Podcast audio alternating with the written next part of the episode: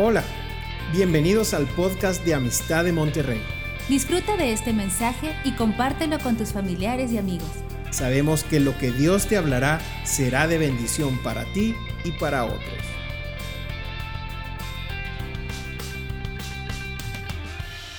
Bueno, pues buenas tardes a todos.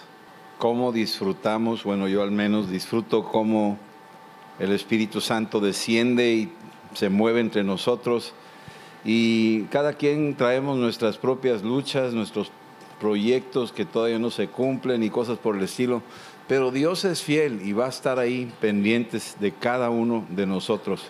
Así es que esto es importante.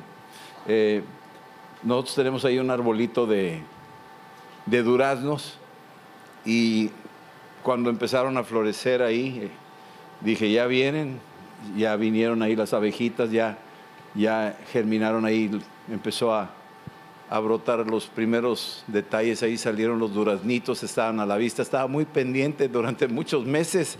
Y estuve visitando el arbolito ahí, regándole y visitando y ya empezaron a crecer.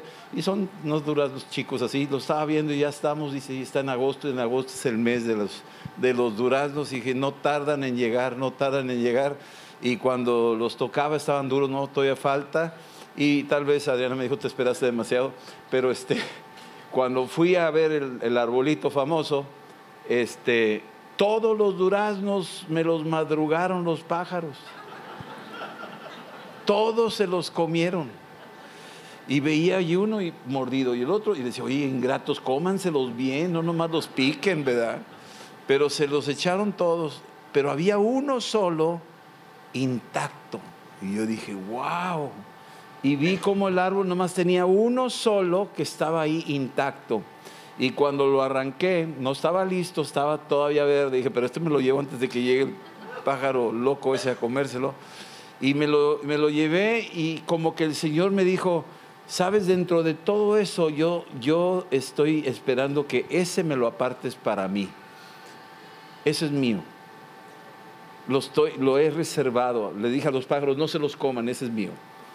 Claro, no se lo va a comer el Señor, pero me hizo pensar muchas cosas y yo quiero que a veces seamos sensibles de las maneras diferentes en que Dios nos habla.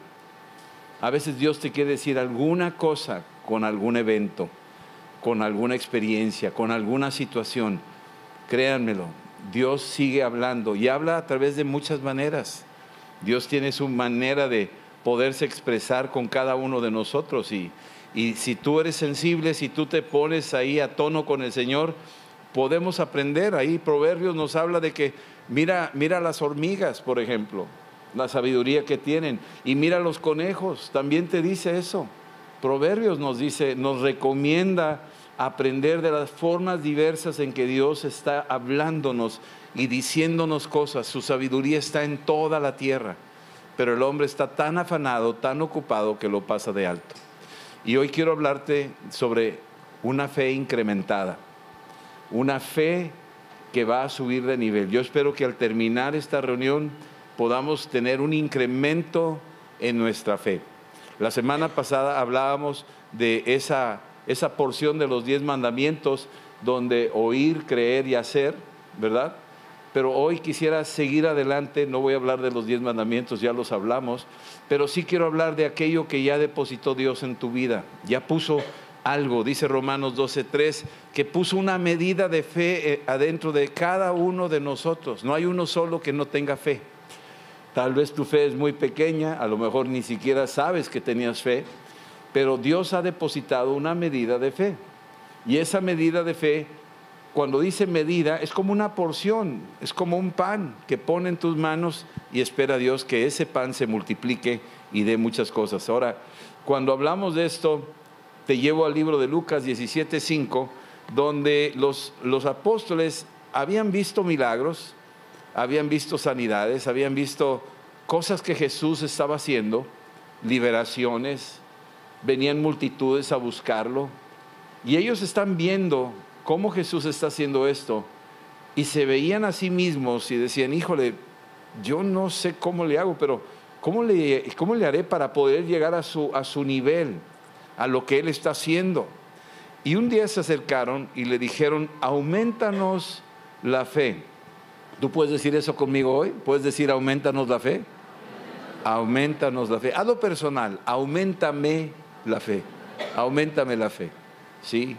Y, no te dé pena, a ellos no les dio pena decir, Señor, aumentanos la fe. Bueno, pues aumentame la fe. Yo quiero, yo quiero subir de nivel, yo quiero una fe que se incrementa, no, no, no quedarme con la medida de fe, sino yo quiero que esta medida de fe se multiplique, crezca, tiene, tiene algo, puede producir algo. Y te está diciendo que sí se puede. Y Jesús les dice, miren, si ustedes tuvieran fe como el grano de mostaza, podrían decirle a este sicómoro, desarráigate y plántate en el mar y él os obedecería. Lo está llevando a un nivel a estos eh, discípulos, apóstoles, a que ellos pudieran hablarle a un árbol, un sicómoro, es un tipo de es una higuera silvestre. Hablarle a un objeto, a una planta, y darle una orden y decirle, desarráigate y plántate en el mar y que obedecería, como que escapa tu capacidad de comprensión. O sea, nuestra experiencia aquí en el mundo nos dice que no es posible eso, que eso es una locura, eh, eh, que, esto es más bien simbólico, que es poético, que no, que no es literal lo que dice ahí. ¿Eh? ¿Pensamos eso, que no es literal o que es poético? ¿Cómo lo quieres ver? ¿Literal o poético? Hágase conforme a tu fe. Y entonces, cuando Jesús les lleva a esa, a esa barda, a ese muro imposible de cruzar, de repente uno que lo lee dice, híjole, los está retando, los está retando a algo demasiado, demasiado grande para nuestra capacidad de comprensión. Y, y como que les está diciendo, sí puedes, sube. Y el otro que está ahí tirado dice, no puedo, estoy atorado. O sea, lo que tú me estás pidiendo es demasiado. O sea, yo, yo tengo una, una medida de fe. Y el Señor está diciendo, sí, pero me acabas de decir, aumentame la fe. Y te estoy diciendo que esa medida de fe te la voy a aumentar. Y te la voy a aumentar con esto. Con lo poquito que tienes, podemos incrementarla. Algo puede suceder. Imagínate que sucediera el milagro de que, de que eso, eso que les dijo, díganle al sicómoro, desarráigate y plántate en el mar, sucediera, ¿qué pasaría con su fe, la que ya tenían antes, la que decían, pues aquí está, aquí tengo este pedacito? Y si, si este milagro sucediera, hubiera un incremento tremendo para ellos y quedaría registrado en sus corazones de algo extraordinario que Dios hizo. Jesús en el libro de Lucas 8:25, están en un, en un barco, Jesús va con los discípulos, los sorprende una tempestad, se vienen las olas adentro del barco, se está hundiendo la nave, los discípulos están todos asustados y de repente empiezan a clamar y despiertan a Jesús y dicen, oye, ayúdanos porque nos estamos hundiendo. Hiciste milagros por allá, pero haz algo con nosotros, nosotros no sabemos hasta dónde llega nuestra fe. Y Jesús se levanta y la pregunta que él hace en el versículo 25, después de reprender los vientos y el mar, hace una pregunta. ¿Dónde, dónde está tu fe?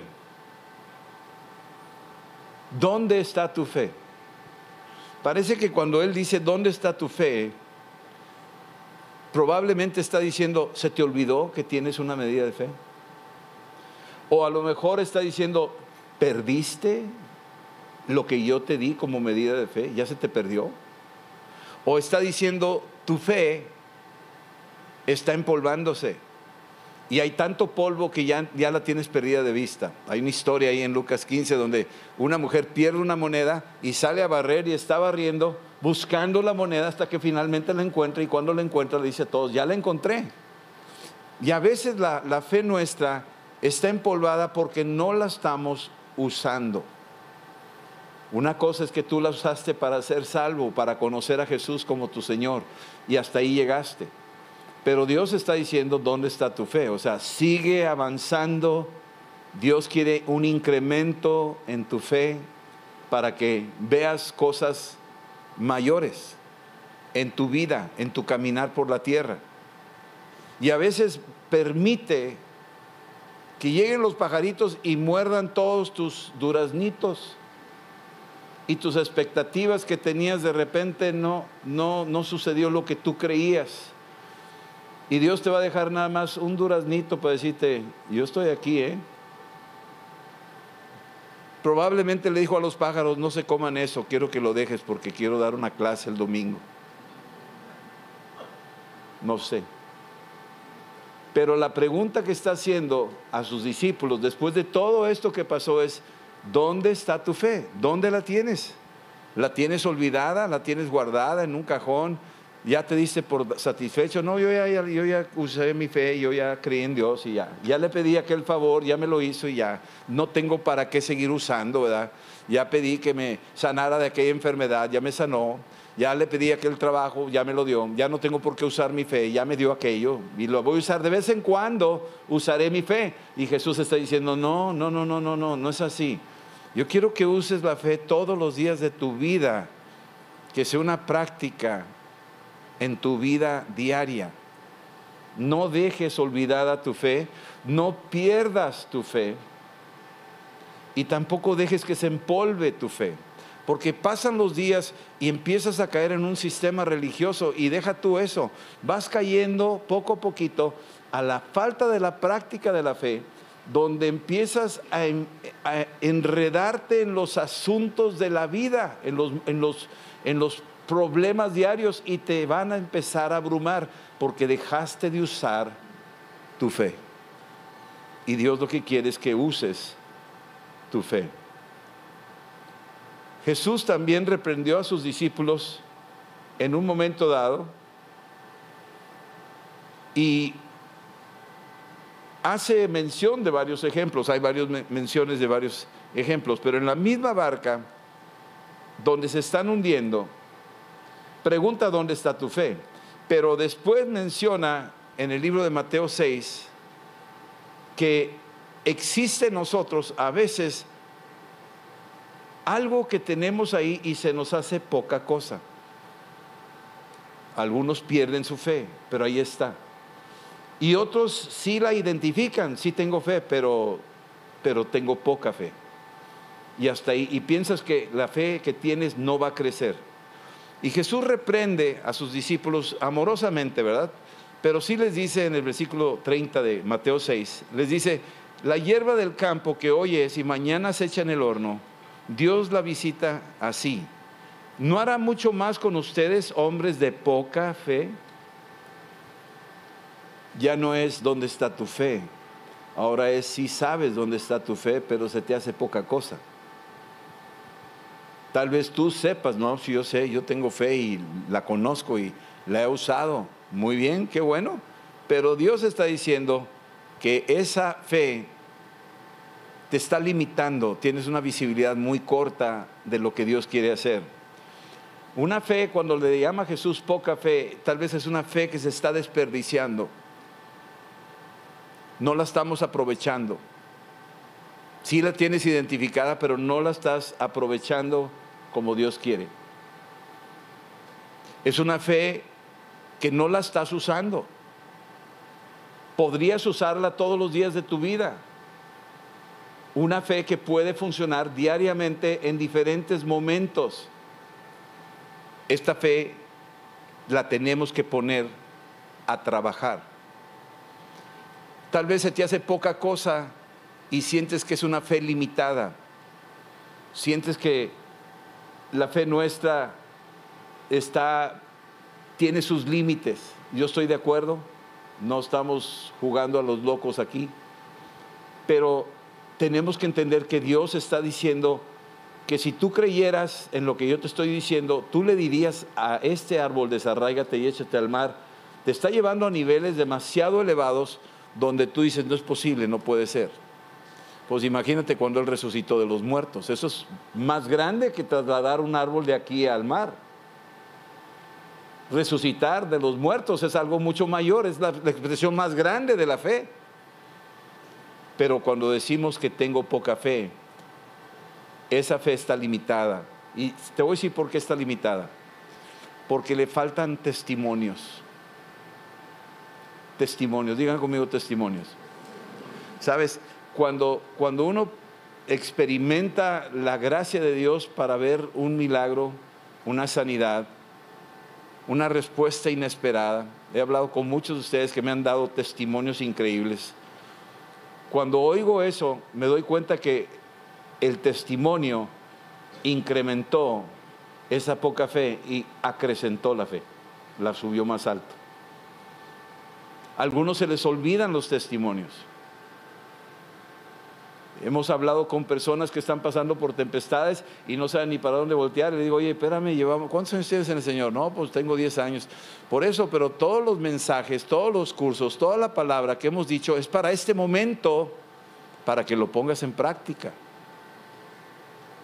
Acuérdate de las cosas que Dios hizo. Salmo 103 dice, bendice alma mía al Señor y no olvides, no se te olviden los testimonios, no se te olviden los beneficios que Dios ha hecho contigo. El problema ha sido que tenemos una amnesia espiritual, se nos olvida todo lo que Dios ha hecho y volvemos a ver la fe como poca cosa. Y el Señor dice, no es poca cosa, lo que yo hice contigo, súmalo a esa fe y verás cómo esa fe realmente cada vez es más grande. No es una poca cosa, no es una poca fe. Más adelante tenemos que estar alertas que tenemos un enemigo muchos enemigos de la fe, enemigos de la fe, que vienen en contra de nosotros. Satanás está ensañado en que tú no creas, porque él sabe que si crees, vas a encontrar algo tremendo, que él no quiere que lo descubras, él no quiere que tú llegues a eso. Cuando uno lee el libro de, de Mateo, bueno, Lucas 8 si quieres, o también, sí, Mateo 8, Lucas 8, habla de la parábola de la semilla y habla del sembrador que sembró la semilla y que cayó en el camino. Y cuando cae en el camino la semilla, lo describe Jesús, les da la lección y le dice, miren, la semilla es la palabra. Pero quiero advertirles que cuando se está sembrando la semilla, la semilla cae en cuatro áreas. La semilla es la palabra de Dios. Romanos me dice a mí que la fe es por el oír y el oír la palabra. Entonces cae la semilla en el camino y un camino es un lugar donde está pisoteado, hay carretas que pisan ahí, la gente lo pisotea y se va endureciendo el piso. Al punto donde cae la semilla, cae en la superficie, no entra. Probablemente ahorita estamos hablando la palabra y en algunos corazones están tan lastimados, tan endurecidos, tan, tan llenos de conocimientos humanos, tan llenos de afanes, tan, entretenidos con el mundo, que cuando la semilla se lanza, está cayendo en un corazón que se ha ido haciendo un callo y queda en la superficie. Y saliendo, viene y se roba la semilla. Yo lo experimenté en varias ocasiones cuando recién me convertí. Cuando empecé a ir a los grupos cristianos a oír la palabra de Dios, me venían un chorro de dudas porque yo había leído muchos libros de otras corrientes y filosofías. Y entonces cuando me decían una cosa, lo comparaba con lo que yo leí de otro libro y trataba de ver si este tenía algo mejor que el otro y a la hora estaba viendo cómo me estaban robando mi fe. Pero tuve que vencer esos obstáculos para no dejar que me robaran esa semilla, esa palabra que me producía fe. Ahí dice, Lucas 8:11 dice que para que no creas y no te salves. Así es que la palabra está incrementando nuestra fe, pero tenemos un adversario que no quiere que creas. No quiere que creas. Cuando Satanás se acercó ahí hablando con Eva, le dijo, con que Dios te dijo, cuestionando la palabra, con que Dios dijo. Ese es el, el inicio para que te des cuenta cómo ataca la fe, con que Dios dijo no comas de todos los árboles. Y empezó a engañarla, es la otra cosa. Entonces un corazón endurecido, un corazón lleno de afanes, te forma un callo. Y vas a pedirle al Señor, y yo te pido que lo hagas, que Dios te ayude, que Dios te libere de ese espíritu de incredulidad, porque es un enemigo ese espíritu de incredulidad. Y ese es uno que te va a mantener en una en una fe limitada, en una fe que no crece, se estanca. ¿Sí? La incredulidad, la duda es otro enemigo. La duda. ¿Sabes? El pueblo Israel en el huerto, en el, en el, en el desierto, hicieron una pregunta, ¿nos pondrá Dios una mesa en el desierto? Fíjate qué tipos, man. Les daba maná todos los días, les daba la sombra con una nube todos los días, les daba agua de una roca todos los días, y todavía se atreven a decir, ¿y nos podrá poner una mesa el Señor en el desierto? O sea, oye, era para arrancarle los pelos a esa persona. Retando a Dios, dudando de que Dios fuera capaz de hacer eso y más. Y Dios es capaz de hacerlo. Entonces vemos esto como enemigos de la fe. El pecado es otro enemigo de la fe. Porque uno cree que porque, porque ya, ya estoy en Cristo y yo puedo seguir orando, pecando, orando, y creo que puedo usar mi fe porque tengo fe. Pero traes un agujero ahí en la llanta, oye, estás bien ponchado, ¿qué te pasa? Crees que puedes hacerlo, pero estás, el enemigo se ríe de ti y dice, mira, este, ¿qué crees o qué? Vas a, vas a tratar de usar una fe que la tienes totalmente enredada en espinos, no te va a funcionar. Arrepiéntete para que funcione, si no, no va a funcionar. Y entonces también el pecado es un enemigo. Y por último, el miedo es un enemigo. El miedo.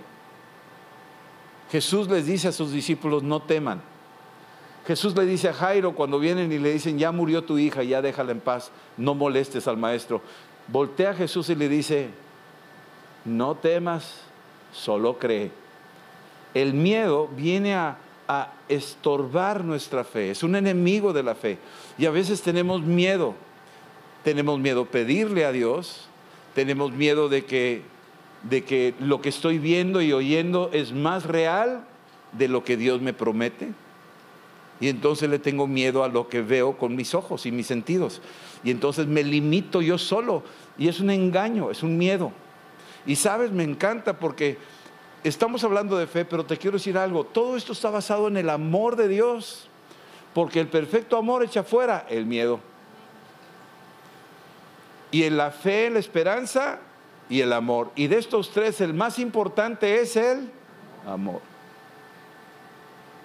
Así es. Entonces, estos enemigos de la fe son conquistados, son arrasados por el poder del amor de Cristo en nosotros y le creemos a Dios porque sé que Dios me ama y Dios está a mi favor y no está en mi contra. Ya basado en ese amor, ya le dimos en la torre a esos enemigos que se quieren levantar en contra de nosotros. ¿Cuáles son nuestros amigos, los amigos de la fe?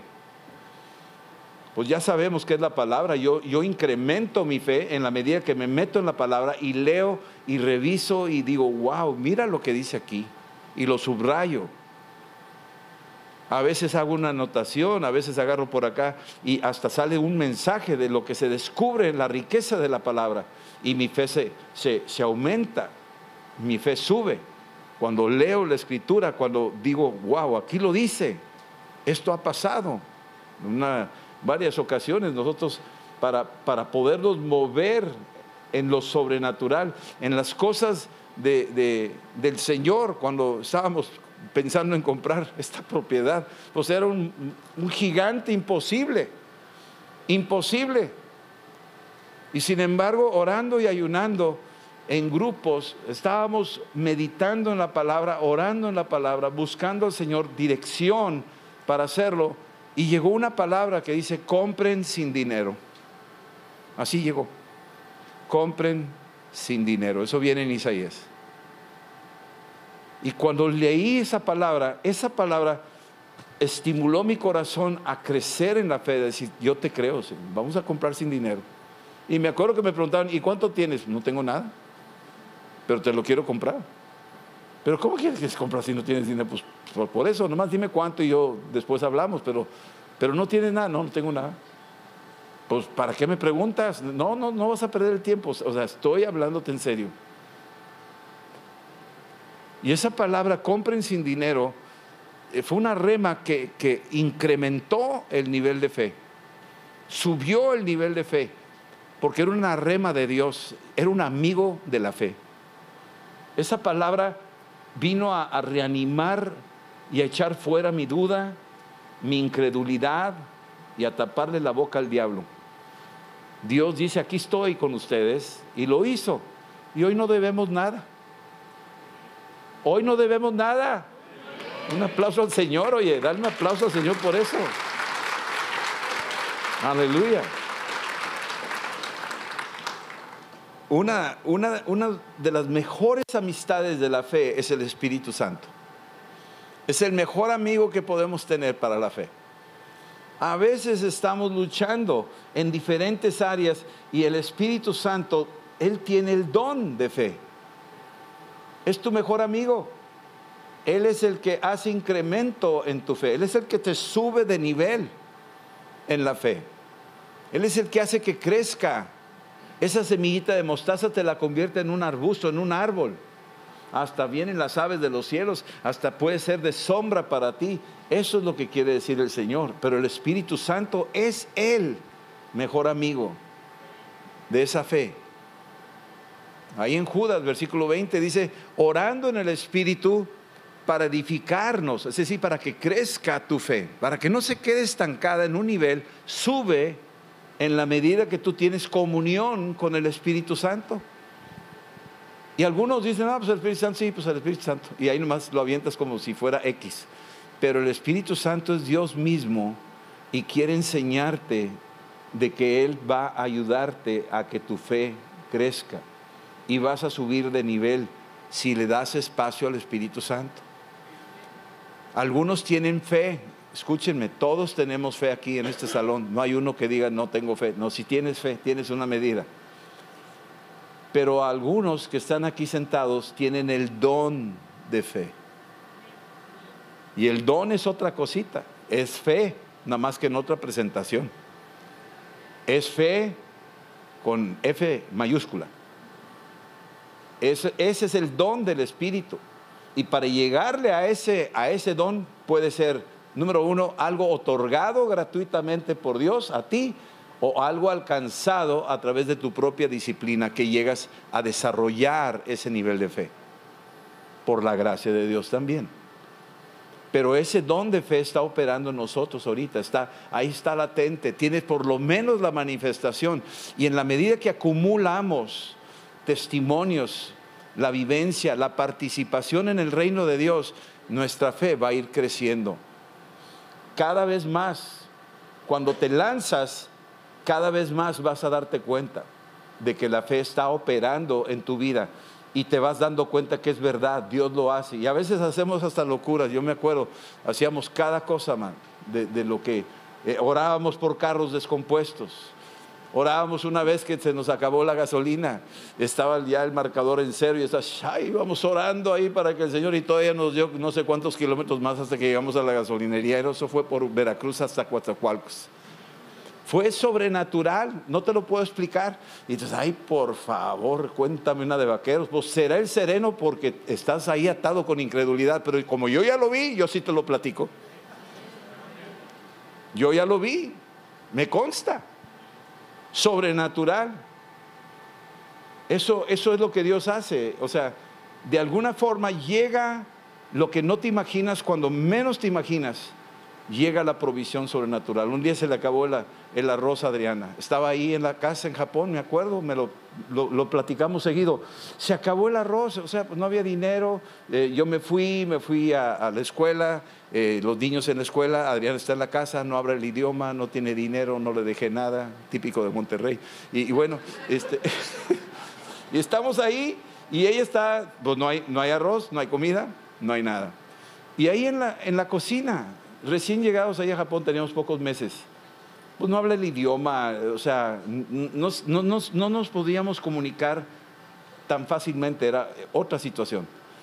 En cuanto a teléfonos o celulares y todo eso, no estábamos en esa época todavía. Y entonces, en una oración corta, breve, diciendo, Señor, no tengo arroz, ¿podrías ayudarnos? con algo, dime qué hago. No hablo el idioma, no tengo dinero, no está Rodolfo, ¿qué hago? Ahí te lo encargo en el nombre de Jesús.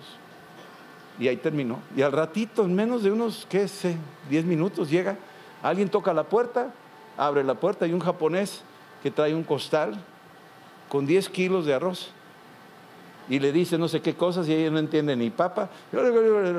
Y pum, se los pone ahí. ¿Dónde se lo pone? Se lo pone ahí, lo pone ahí, arriba del mostrador, dentro de la casa. Y se va el señor, le deja un papel y se va. Y ve que es una bolsa de arroz, dijo, de aquí soy. Y total, abre el arroz y dijo, pues quién sabe, si se, si se equivocó, después le pagamos. ¿Verdad? No, no se equivocó. Hubo una rifa ahí en la gasolinería y hubo un sorteo y el, el ganador fue esa casa y a esa casa fue y entregaron para promover la gasolinería nueva, para que se dieran a conocer y le tocó a estos mexicanos que no comemos más que frijoles, pero nos, trajeron arroz, está bien, no importa, pero no quiero que entiendas que Dios a veces usa este tipo de, de, de cosas que parecen así como que, ¿qué me quieres decir Dios con eso? Dios te quiere decir algo maravilloso. Y así como esas cosas hay muchas más. Yo te quiero animar a que escojas creer. Escucha bien, escoge creer. Siempre escoge creer. Créele a Dios. ¿De acuerdo? Y bueno, ya estoy terminando. Dios tiene unas formas maravillosas de que ve una fe grande en muchas personas. Hay, hay, personas que tienen una fe muy grande. La fe grande, ¿sabes cómo es una fe grande? Es cuando te humillas. Una mujer que necesitaba una liberación, su hija está a varios kilómetros de distancia, viene y busca a Jesús y le pide ayuda y Jesús no la atiende y no la atiende y no la atiende y insiste y llega un momento donde hasta se humilla y Jesús le dice, pues mira las migajas, este, dijo, yo me las como, dijo, yo me las como, yo me humillo, no soy judía, pero yo sé que, que tú tienes para todos. Y Jesús la ve y le dice, hijo, grande es tu fe. Mujer grande es tu fe. ¿Sabes por qué era grande? Porque se humilló. Se humilló ante el Señor. Se hizo totalmente vulnerable. Y Jesús dijo, por lo que me has dicho, se va a hacer como tú lo pides. Y a distancia lanzó un misil espiritual y se liberó su hija a distancia. Esa fe trabajó a distancia. Jesús esa fe lo usaba para sacar un sicómoro. También la fe sirve para que tú ores y a distancia lanzas una oración por un hijo que no está aquí, por un esposo que anda perdido o una esposa, o por una situación complicada, por los de la India que están sufriendo persecución ahorita, allá en la India. Más de 300 iglesias han sido quemadas. Y lanzar desde aquí una oración de fe, humillándonos ante el Señor. Si se humillare mi pueblo sobre el cual mi nombre es invocado, se arrepintiere de sus pecados y orare, entonces yo oiré y sanaré su tierra. Dios contesta a distancia. Mucho. Tenemos mucho que aprender de esta fe incrementada. Un centurión que ni siquiera era judío pero conocía principios típicos de la vida, estar bajo autoridad y obedecer. Y este centurión se acerca y dice, mira, no vayas a mi casa, yo sé que eres judío y te vas a contaminar si entras a la casa de un gentil. Yo sé estas leyes, pero si tú dices la palabra, por lo menos tu palabra puede entrar en la casa de un gentil. Di la palabra. Jesús se maravilló y dijo, wow, ojalá Israel tuviera el incremento de fe que tiene este hombre. Le falta tanto a mi nación creerle como este pagano me cree a mí. Porque yo soy hombre bajo autoridad y le digo a este ve y a este ven. Yo sé que tú puedes hacer lo mismo. Dile a ese demonio que se vaya de mí siervo. Yo lo amo, es mi amor por él. Y dijo, eso es lo que me gusta porque la fe está basada en el amor. hágase como tú dices. Y fue sanado, a distancia, porque entendió algo que los demás no entendían. Y así terminamos. Yo quisiera que se pusieran de pie si son tan amables. Vamos a orar ahorita. Esta palabra la vas a necesitar, la vamos a necesitar un poquito más adelante. Un incremento de fe. Ahorita tenemos una medida y ha ido acumulándose testimonios. Muchos tienen sus propias historias y le doy gloria a Dios por eso. Pero más adelante, en el caminar de la vida, nos vamos a enfrentar con nuevos retos, nuevos gigantes, nuevas situaciones. Y yo espero que este mensaje de hoy te sirva para decir, yo voy a ir acumulando testimonios. Yo voy a ir creyéndole al Señor. Yo quiero seguir incrementando mi fe ante los diferentes escenarios que se vayan presentando en la vida. Y sé que cada día vamos a salir adelante. Jesús dijo, bástale a cada día su propio afán. Lo vas a necesitar, lo voy a necesitar. En la medida que avanzamos, necesitamos que nuestra fe vaya en incremento, no estática, no limitada, no empolvada, no olvidada, no desatendida, sino atentos y buscando cómo irla incrementando. ¿Sabes cómo? Cuando tú participas, cuando tú sirves, cuando tú te mueves y empiezas a sintonizarte con el Espíritu Santo, tu fe va a ir creciendo más y más y más. El día que llegó Pedro y Juan con ese lisiado de nacimiento y lo vieron a los ojos, Pedro soltó una fe que jamás había tenido. Dijo, sabes que no tengo oro ni plata, pero yo tengo una fe tremenda en el nombre de Jesús. Y en el nombre de Jesús, levántate. Y se levantó. Se levantó, literal. Empezó a brincar, empezó a adorar, empezó a alabar, empezó a correr y la gente lo veía. Dice, teníamos años de ver esto, nunca lo habíamos visto. Dijo, este es un testimonio que se acumula al ministerio de Pedro y de Juan. Y su fe siguió siguiendo. Esa fe, ¿sabe lo que produjo? Que más adelante orara por Dorcas, una mujer que estaba ya muerta de días y se encerró en un cuarto, se arrodilló, oró y ¡pau! Se levantó de los muertos, Dorcas. Y se acumuló otro testimonio. Estamos entendiendo eso. Y su fe iba en crecimiento. Y eso es lo que Dios quiere hacer con nosotros. Te va a poner pruebas. Van a llegar los pajaritos a comerse tus, tus duraznitos. Pero te va a dejar la evidencia. Te va a decir, yo estoy aquí contigo. Te dejo la evidencia. ¿Me crees o no me crees? Esos retos que tienes, Dios a veces los permite para que pueda crecer tu fe. Y acuérdate que la fe está fundamentada en el amor de Dios. Y vas a ver cosas gloriosas.